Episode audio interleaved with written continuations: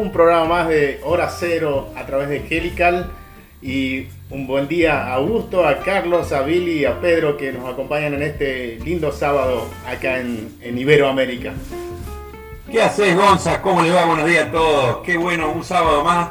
Ya vamos por nuestro tercer programa de Hora Cero de Rizal, ¿no es cierto? ¿Eh? Ya estamos en esta nueva etapa y, y, por supuesto sumando a nuevos colegas. Este, tanto Carlos por un lado que está, eh, que está este, coordinándonos técnicamente la emisión, como, como este, eh, Pedro y Gonzalo que estamos este, emitiendo.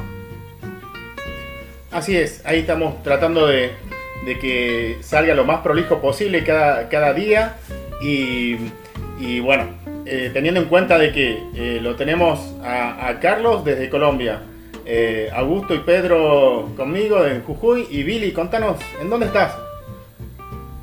Hola, buenos días con todos. Buenos días, Augusto. Buenos días, Colombia, Argentina y quienes nos escuchen desde, desde los rincones del mundo, desde Ecuador, emitiendo desde Cuenca, tercera ciudad del país. Perfectamente. ¿Cómo estás, Pedro? ¿Cómo están, muchachos? Acá estamos, calentando motores hace falta hoy con este frío. Y estoy un poco asustado, estamos juntando muchas razas muy distintas, no solo de los países, ingenieros, abogados, médicos, no sé qué puede salir de todo esto. Linda es una hermosa licuadora, es una ah, tremenda licuadora. Así que en esa licuadora vamos y en, este, en esta oportunidad, este, desde Rizat, eh, por supuesto tenemos un invitado de lujo que participa con nosotros no solo sábado a sábado, sino durante la semana, este, acompañando y generando un montón de proyectos para la organización.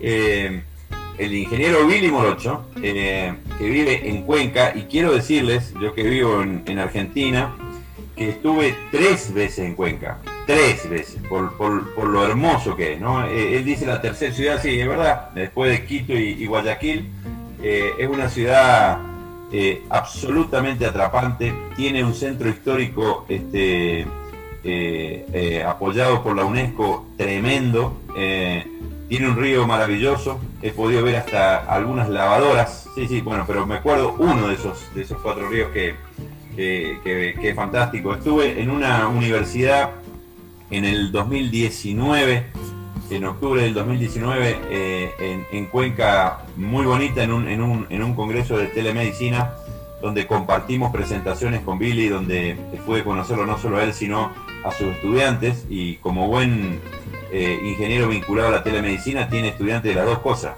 eh, estudiante de ingeniería y estudiante de medicina. Así que era muy lindo hacer una presentación media disociada porque o algunos miraban con atención y otros este, no entendía de qué hablábamos, o al revés, digamos, ¿no? Así que eh, desde ahí este, Billy se, sumó con nosotros y, es un incansable. ¿Cómo anda Billy? Muy bien, Augusto. La verdad es que eh, fue interesante esa, esa, primera reunión contigo y sobre todo con, con el mundo de RISAT para poder conocer a, más gente que de alguna forma eh, compartía los mismos intereses que, los que venía tratando de cosechar bastante tiempo atrás. Lastimosamente, eh, como creo que nos ha tocado a muchos, la telemedicina no era muy bien entendida. De hecho, somos unos inentendidos en su momento, a pesar de que ahora en la pandemia, en cambio, llegó a ser eh, un puntal para justamente tratar de apoyar al ciudadano, a la comunidad y llevar adelante la posibilidad de de servicios realmente. De eso se trata. Perfectamente. Bueno, contanos un poco eh, de tu historia dentro de, la telemedicina, de cuándo empieza, cómo te fuiste vinculado, cómo un ingeniero se vincula en la telemedicina, digamos, porque, viste, un médico es más, es más como lógico y racional, pero ¿cómo, cómo, ¿desde dónde arrancás para terminar en esto? Bueno, em, de hecho había puesto por aquí una pequeña guía de, de presentación y y en el 96 apenas eh, me graduaba, eh, justamente empezamos un proyecto de desarrollo de una plataforma de software para eh, uno de los hospitales de, principales del país, que en Cuenca tiene una de las sedes, que es un hospital de cáncer, para atención del cáncer. Eh, Solca realmente. Entonces fuimos el primer grupo de ingenieros eh, que iniciamos un proyecto Universidad de Empresa en el 96 para desarrollar toda una plataforma informática y de eh, digitalización de historial clínico cuando en ese momento ni siquiera se hablaba de temas de historial clínico. fuimos los primeros en, en tratar de desarrollarlo aquí y nos demoramos como tres años en desarrollar esta plataforma. Fuimos cinco ingenieros eh, recién graduados, eh, nos pasamos diseñando, de, eh, elaborando, analizando, hasta que finalmente a los tres años tuvimos nuestra primer plataforma con historial clínico integrado, porque además esa plataforma también integraba la parte de gestión hospitalaria, de gestión eh, administrativo-financiera, temas, temas de inventarios del hospital, de las farmacias.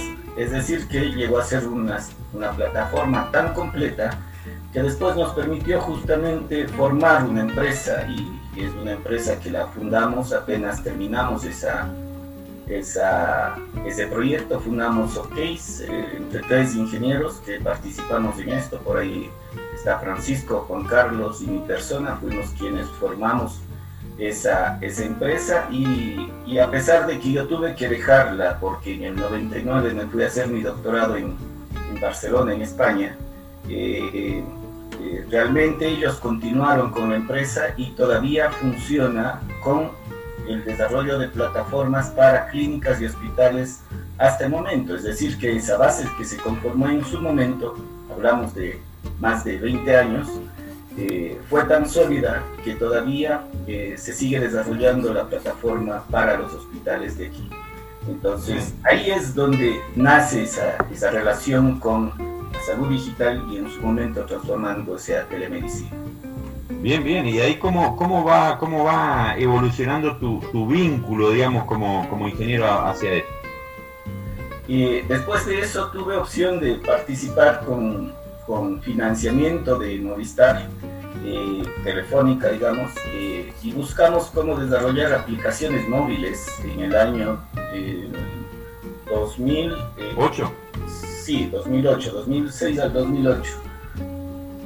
Fuimos los primeros en desarrollar aplicaciones móviles, estamos hablando de cuando todavía ni siquiera teníamos aquí en nuestro medio planes para móviles en, temas de, de sistemas. Entonces eh, desarrollamos nuestros primeros pasos y eso ya nos llevó a, juntar más la tecnología y en ese tiempo las aplicaciones móviles hacia la medicina. Y así pasaron eh, bastantes eh, proyectos relacionados hasta que en el 2012 tuve oportunidad de formar parte de, de, la red académica nacional y además de un proyecto internacional con Red Clara justamente lo que nos permitió es con financiamiento del BID trabajar en uno de los eh, proyectos más interesantes a nivel de Sudamérica y era eh, intentar identificar en qué estado estaba la telemedicina a nivel de Sudamérica. Y justamente eh, desarrollamos digamos varias aristas y entre esas una de las principales fue la generación de un libro que, que engloba la situación, pero también qué pasos debería darse o se estaban dando en su momento. Estamos hablando de que ya son varios años también de esto, eh, alrededor de la telemedicina en Sudamérica y se trabajó con varias eh, redes académicas del sur del, continente. Entonces, realmente eso nos, nos abrió bastante la mente, nos abrió bastante el camino hacia la telemedicina y desde ahí eh, creo que ya se, focalizó el tema de telemedicina en lo que venido haciendo. Entiendo, incluso después ya, eh, cuando yo te conocí, ya, ya eras docente de la universidad, en, específicamente en áreas de telemedicina y para, para, las dos facultades, para ingeniería y para medicina, ¿no es así? Justamente eh, a partir de eso se empezó a buscar la forma de, de motivar a estudiantes, porque uno de los graves problemas era que simplemente los los docentes o médicos eh, no tenían mucho interés en la telemedicina, eh, siempre están más relacionados a, verle al paciente físicamente y era necesario abrirle un poco la mente a los estudiantes. Entonces, a partir de esos 2012, 2013 se empezó a buscar cómo dar clases en una cátedra de telemedicina, que inicialmente fue dado al, como una de libre elección que se llama aquí, una libre elección que significa que se abre la, la materia para que algún estudiante de la universidad pueda acceder a la misma. Y la verdad es que quienes accedían eran estudiantes de medicina, principalmente estudiantes de medicina. Eh, bueno, aquí tenemos una diferenciación entre libre elección optativa y, la de la malla. La de libre elección es para que cualquiera, de hecho, habían eh, interesados eh, desde, desde otras carreras, economistas, tuve algún estudiante de arquitectura, algún estudiante de, economía, eh, que, se metían en, la idea de, conocer qué es la telemedicina y empezaban incluso a, a foguearse en su área y buscar cómo desde su, punto de vista podría realmente abordarse esos temas. Entonces, eso sí, eh, abrió eh, bastante eh, la posibilidad de trabajo con ellos y en cambio ya cuando avanzó la telemedicina, digamos a partir de la pandemia, ya llegó a ser esto una optativa de la carrera de medicina y eso es lo que ha evolucionado bastante, digamos. Exactamente. Pedro, Gonzalo, ¿cómo lo ves acá? Yo quiero hacer una queja en vivo y quiero que aprendamos de nuestros errores. Podemos aprender de esto. En cinco años de programa nunca tuvimos una línea de tiempo, todo programado de qué vamos a hablar. ¿Te das cuenta que no aprendimos nada? Tenemos que empezar a ser más serios como Billy. Eh, y tenemos que ser más ingenieros como Billy. Típico ingeniero, papá. Típico ingeniero que te, lo pone todo en línea. No hay curva, no hay, no hay improvisación, no hay nada. Va por una línea recta y no, no se mueve, loco. Nosotros pensando si estaba eh, preocupado, nervioso, el tipo sabe todo lo que va a decir. Vale, más vale, pero además, viste cómo va, va, va, hasta, hasta bien peinado está, ¿no ves cómo es? Es ingeniero. Muchas gracias, muchas gracias. No hay, que invitar gente más así. Nunca más. Estamos quedando mal nosotros. Quedamos al desnudo nosotros, pero bueno, es lo que hay.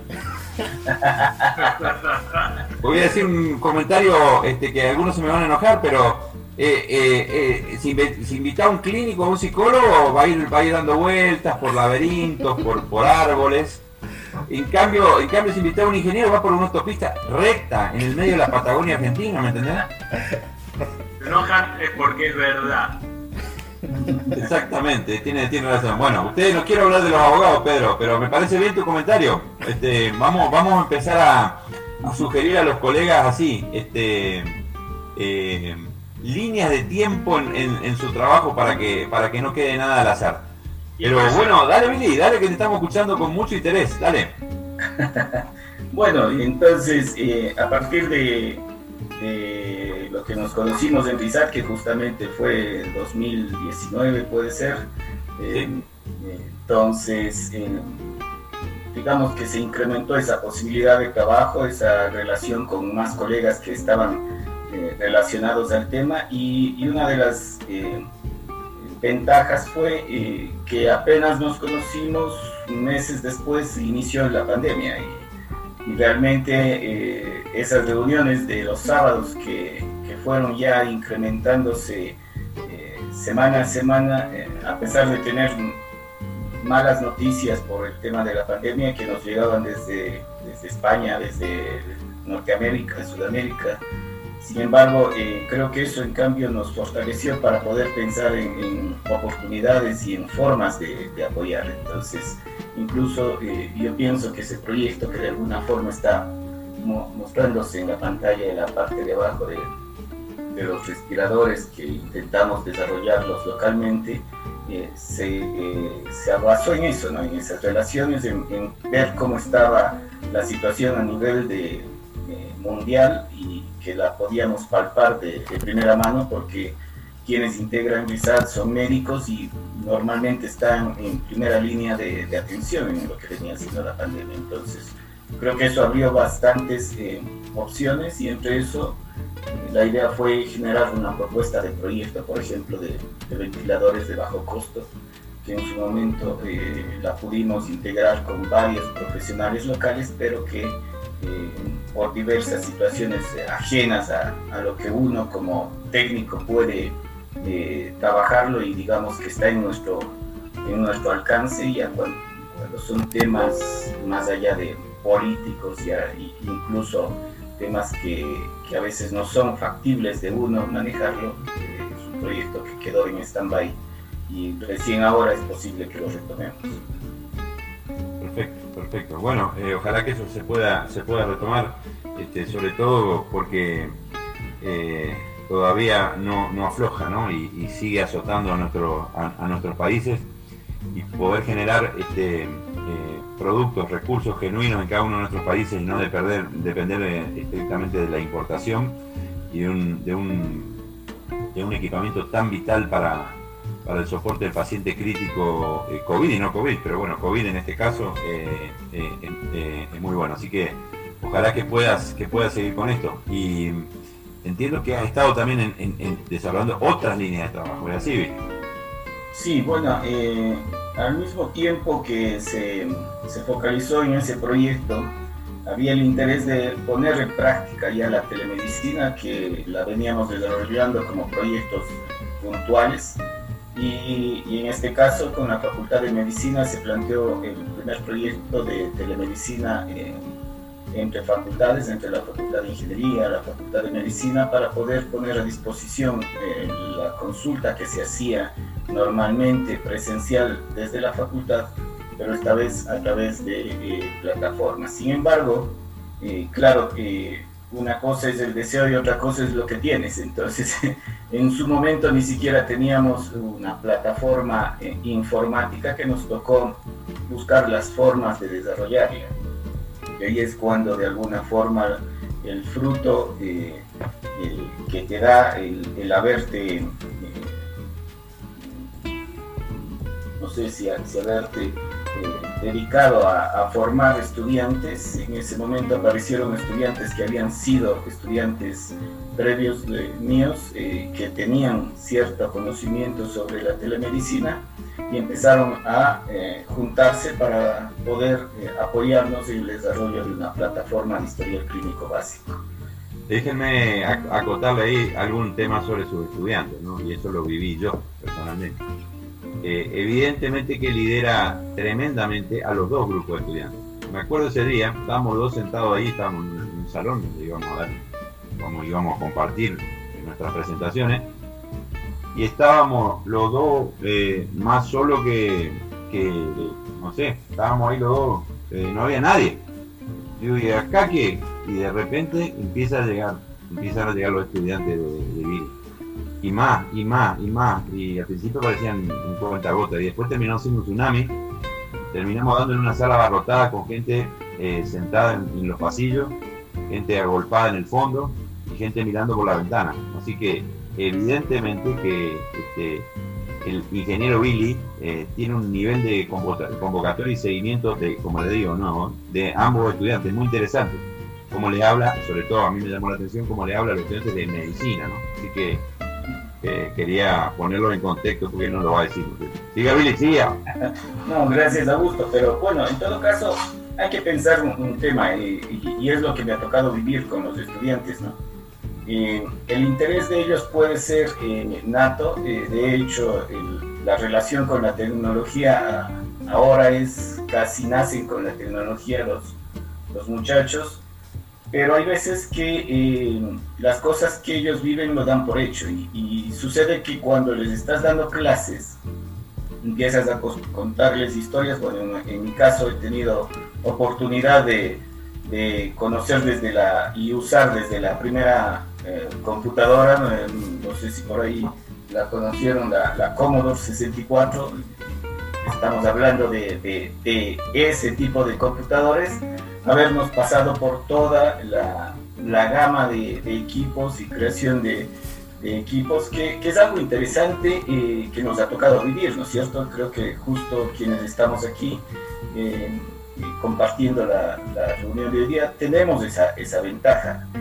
Sin embargo, los muchachos todavía eh, no han pasado por, por esas vicisitudes que implicaban tener que buscar, recuerdo mi primera computadora ni siquiera tenía eh, entendido cómo funcionaban los manuales y tratar de conectarle esa computadora me pasó más de más de 15 días tratando de entender el manual en inglés que además para entonces no era nada bueno para mí intentar traducir el inglés sino palabra por palabra con el diccionario, ¿no? Entonces, hasta que me llega el punto, me acuerdo esa historia, les, suelo contar a los estudiantes, hasta que llega el punto en el que me dice tienes que conectarle a la televisión. Y yo decía, bueno, ¿y la computadora o la televisión? ¿Qué hago con la computadora en la televisión?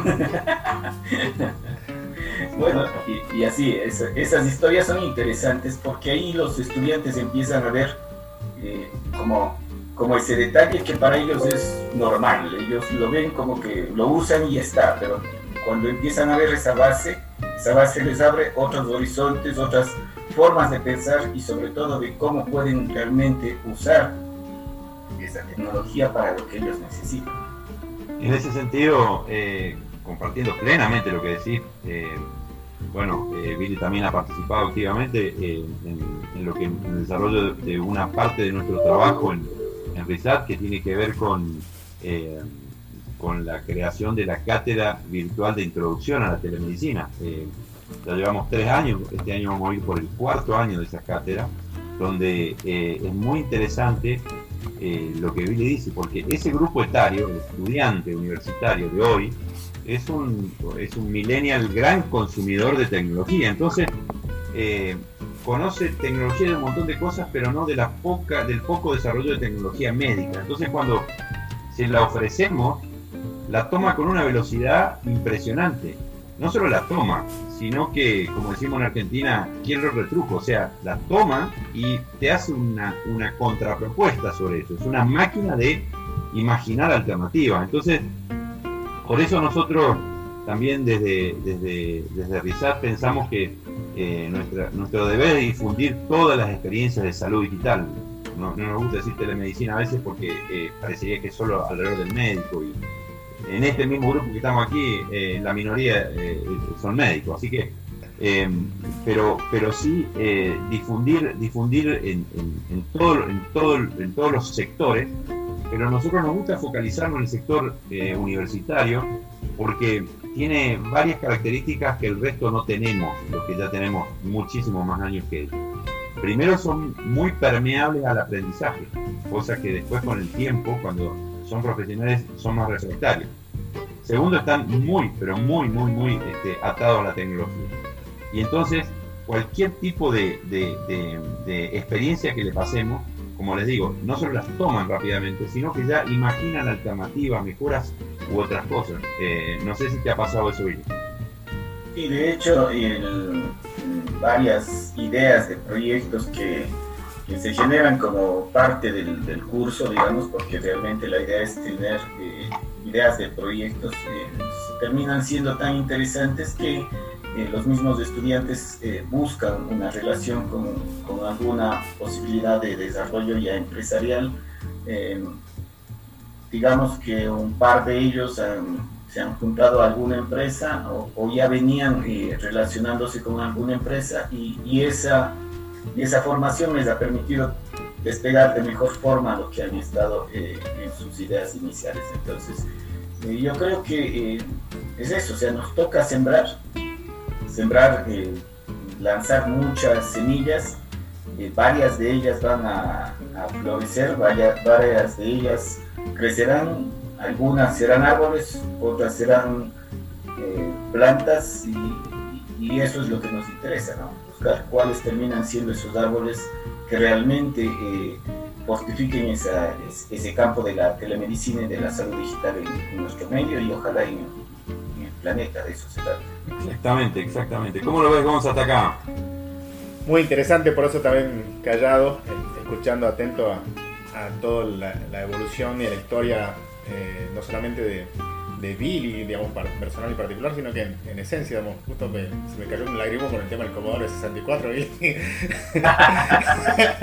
Pasamos por todas eso, digamos, por, por la, etapa del, almacenamiento, donde nos manejamos, nos manejamos con disquete, eh, con, con no, no, disco el, mío fue, Están viejos los dos, viejos gagá. La gente joven no sabe lo que es un disquete ni un. Aflojen con eso. Disquete de 5, un cuarto y 3 y medio. Eh, las Uh, capacidades de los disquetes.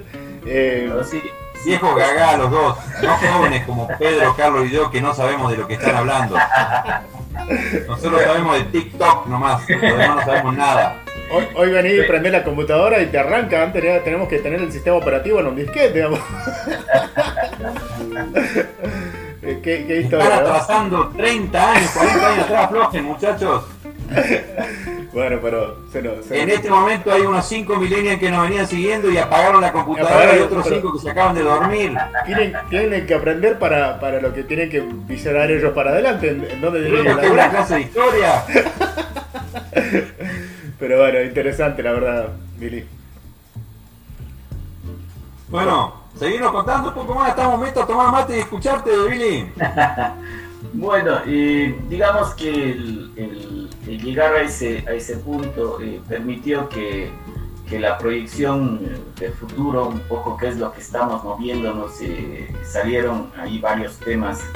eh, ahora tenemos un- unas cuantas líneas de, interés, de investigación que estamos desarrollando con, con un par de grupos, eh, incluso tenemos estudiantes ya con tesis eh, en marcha donde ya se empieza a hablar de, de cómo implantar DHIR, HL7, temas que ya son mucho más de ingenieriles, pero que eh, hacen falta que realmente los estudiantes pasen ese nivel, porque digamos hasta antes de este, de este año, eh, la formación era primero para que puedan entender de qué se trata la telemedicina.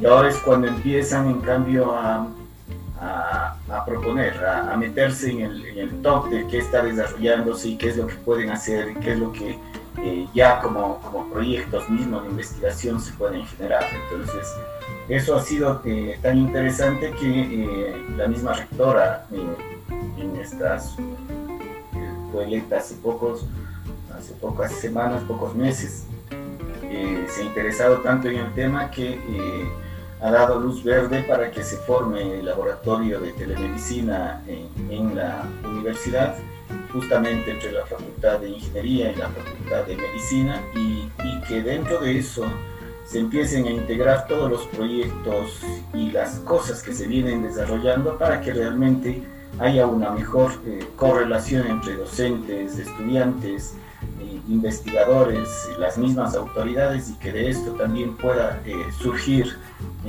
temas que terminen siendo mucho más prácticos, reales y, y, que puedan ser de uso en la comunidad. Digamos que eh, de toda esta cosecha, el, poder conseguir que el historial clínico que desarrollamos con los estudiantes esté ya funcionando eh, dentro del centro de especialidades eh, médicas de la universidad es, algo llamativo, digamos, porque finalmente fue desarrollado con el grupo de estudiantes míos a nivel local y con ellos contactados a nivel nacional. Desarrollamos la, el historial clínico básico y ese es el que está funcionando este rato eh, de servicio a la comunidad. Entonces, eh, es, un paso interesante que ya pasa de ser solo el, proyecto, el prototipo, eh, la clase, ya, ya, llega a ser una cosa que, podemos eh, estar un poco más orgullosos de, los pasos que se están dando. Entonces, ¿Y cómo ves, cómo ves Billy, todo esto, todos estos proyectos futuros? Este, eh, en, eh, en, qué, se pueden aplicar, acompañar de ida y vuelta con la Red Iberoamericana de Salud Digital, con la RISA. Eh, justo ahí hay un tema que yo creo que deberíamos seguir buscando la explotación. El, el, financiamiento que de alguna forma pienso que, que va a brindarse a partir de ahora, justamente por todo lo que ha sucedido con la pandemia, eh, va a ser alrededor de la salud, eh, salud digital, telemedicina, desde la misma Unión Europea, si nos fijamos en, el, en las líneas que están lanzando el, el, el, ex programa Marco y que ahora es el programa Europa, eh, ese ya tiene líneas específicas en salud digital. Entonces, Eh, para llegar a una convocatoria de ese nivel, en cambio, es necesario tener ya no solo un grupo local ni nacional, sino un grupo internacional que además esté comprometido con el interés que se tiene, porque eh, cuando formas estos consorcios, cuando formas estos grupos de trabajo, no es lo mismo con, un académico que te apareció en la lista, que puedes tenerla en, la lista de la universidad, eh, que, que, tener una relación con quien de alguna forma te estás viendo todos los sábados, sabes cómo reacciona, sabes cómo, cómo eh, se propone, cuánto, cuánto interés está poniendo en las cosas y creo que eso es lo que, lo que realmente motiva hacia dónde podemos mover. Perfectamente. Pedro quiere, quiere, me parece, esta otra pregunta.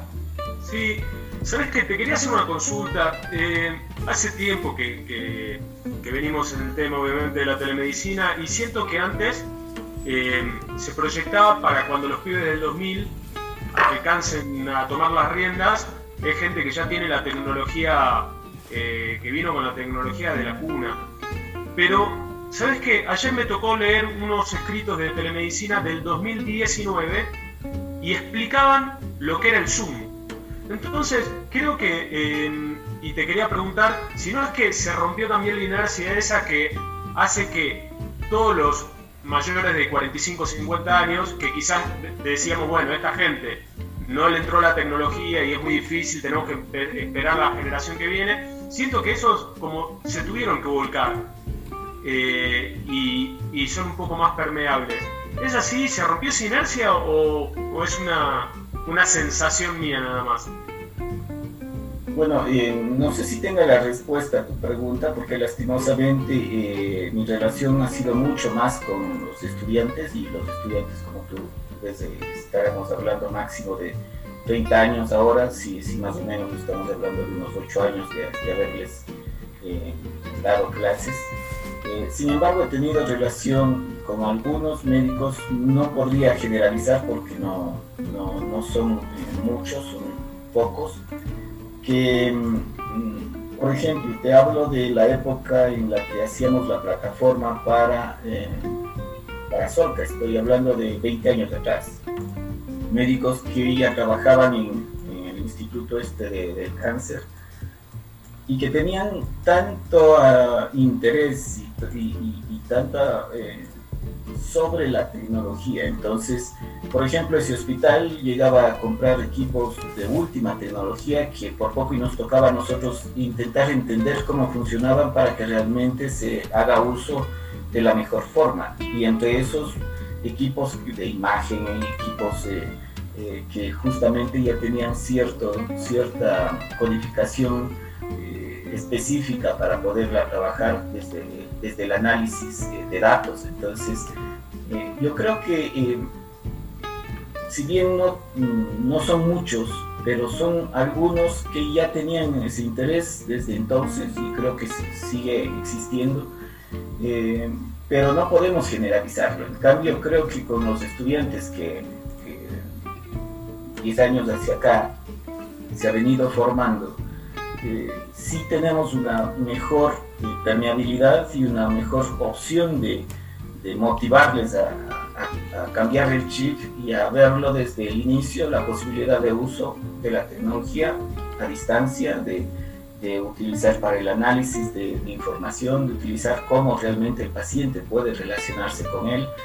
Eh, no sé si el, el, documento que tú mencionas haberlo revisado del 2019, hablar de Zoom, me parece quizás no, no fue el más adecuado para, para darnos una idea de la situación, pero eh, es probable de que, de que ahora es hablar con los estudiantes eh, y, promoverlos para que realmente usen la tecnología es mucho más fácil y, llegan a tener esa ventaja. Entonces, bueno, perfectamente Billy. Eh, ya estamos medio cerrando el programa y estamos a pocos minutos de cerrar. me gustaría también que nos cuentes un poco, porque cada uno de estos programas vamos a entrevistar a cada uno de nuestros colegas de todo Iberoamérica.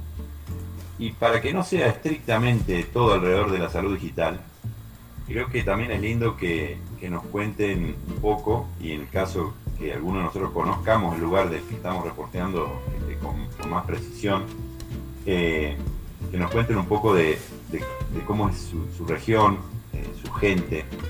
déjame recordar dos o tres cositas nomás de tu, hermosa ciudad y alrededores. Digo alrededores porque no solo estuve en Cuenca, sino que estuve en Azogue, por ejemplo. ¿eh? Pequeño, una pequeña ciudad muy cerca de, Cuenca. Este, y estuve en el Parque Nacional Cajas, así es, ¿no? Parque Nacional Cajas. ¿eh? Para los que nos acompañan, es un parque nacional que debe estar más de 3.000 metros de altura, no sé, 3.500. Y como está cerca de, bueno, justamente, está cerca de la línea del Ecuador, cerca de la línea que pasa por Quito, eh, a pesar de tener tanta altura, es tan verde, tan verde. ¿eh? Nosotros acá tenemos algunos lugares medio parecidos, en la yunga nuestra, que algún día les contaremos con Pedro y con Gonzalo, pero eh, conocer esos lugares, por un lado el Parque Nacional Caja y por otro lado conocer ese, ese centro histórico que ustedes tienen, realmente, realmente es, muy, es muy, muy interesante. Así que eh, bueno, contanos un poco, ya sé que nos querés mostrar también, pero eh, contanos un poco de ese centro histórico de Cuenca y, contanos de ese Parque Nacional Cajas que ahí nos está mostrando. Bueno, eh, la verdad es que vivir en Cuenca eh, tiene muchas ventajas y yo creo que es algo que, lo analicé bastante en su momento cuando yo estuve haciendo el doctorado.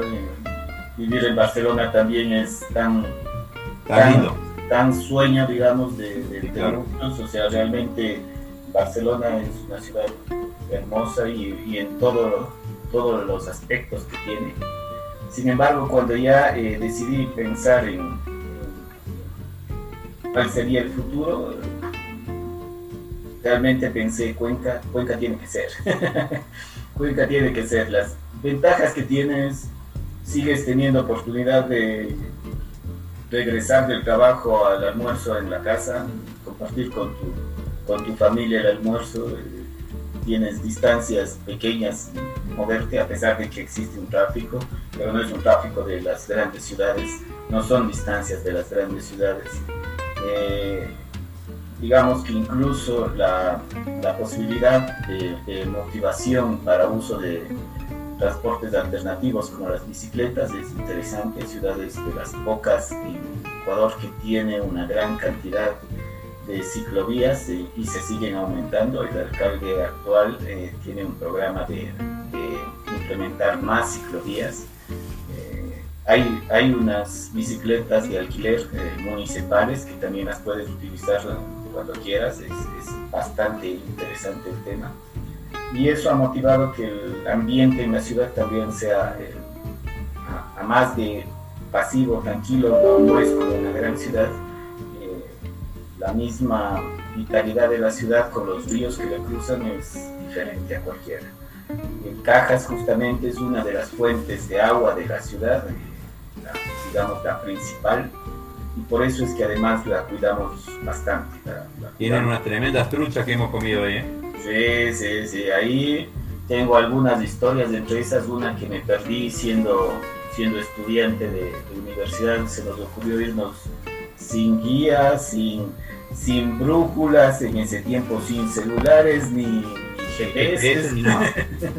Entonces me, recuerdo que fuimos muchos excursionistas, estudiantes de tercer año de universidad, creo, y nos fuimos a perder en cajas. Perfectamente. Bueno, como lo van viendo hasta aquí, incluso Carlos que nos va siguiendo este, por, por la emisión, ¿cómo, ¿cómo lo vamos viendo hasta aquí? Así ya vamos a ir cerrando. En general, gusto. Carlitos. Carlos. Y eh, la recepción ha sido perfecta. Eh, una gran exposición de, de Billy y te lo agradecemos. Realmente creo que el programa ha sido muy muy oportuno y muy enriquecedor desde la perspectiva técnica. Bueno, Billy, por mi parte, una cuestión gremial.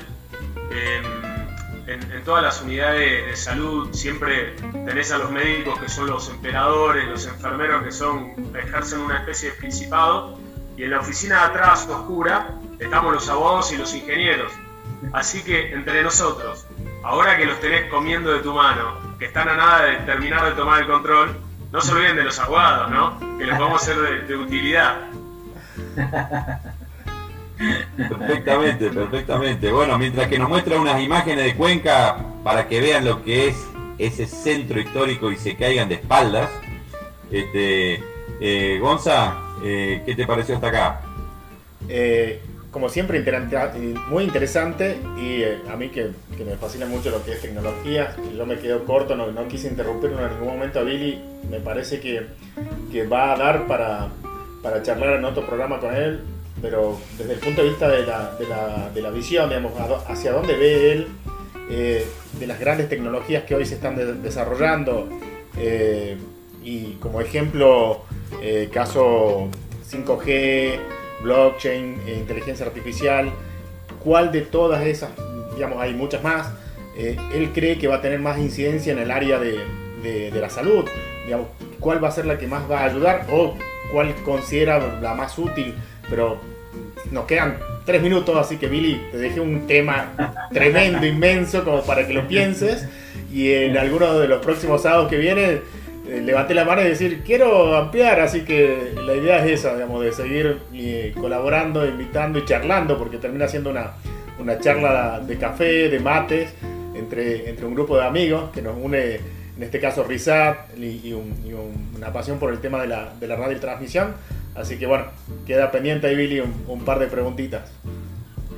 A ver, yo creo que uno de los, de los puntos interesantes de, esa inteligencia artificial que se menciona, o yo diría de los asistentes inteligentes en todo caso, em, es la posibilidad de, buscar el apoyo para eh, eh, el problema que va a desatarse después de lo que ya nos está sucediendo con la pandemia. En Ecuador han fallecido muchos médicos, médicos que que además eh, creo que su experticia no la ha sido eh, bien mm, trasladada en su totalidad. Es decir, por ponerte un ejemplo, eh, nosotros trabajamos en un proyecto hace, hace tres años o cuatro, si mal no estoy, con una de las cementeras de aquí de la ciudad, bueno, de, de la región, no de la ciudad. Eh, y en la cementera había uno de los graves problemas era que eh, los que manejaban el horno, imagínate el horno de, cemento, es en donde llega el clinker y, termina que de hacerse el punto exacto para que, para que puedas después moler y hacer el cemento, ¿no es cierto? Es un horno de 5 metros y más, cierto? Entendemos esto, pero te aviso que queda un minuto. En un minuto, en 50 segundos lo va a tener que cerrar. ¿eh? Ese, ese horno lo manejaban gente que no tenía formación, sino que era su experiencia. Desarrollamos una plataforma que pudo capturar su conocimiento para que lo maneje al horno de forma a través de, de un sistema inteligente, por así llamarlo. Si pensamos que en la medicina es algo factible, no en su totalidad, pero es factible de trasladar ese conocimiento para que de alguna forma se mantenga en una plataforma, no necesariamente que cure en vez del médico, sino que apoye a los médicos para poder saber qué experiencia hubo previa, yo creo que es algo que puede eh, empezar a hacer el boom. Perfectamente. Eso, bueno, como siempre.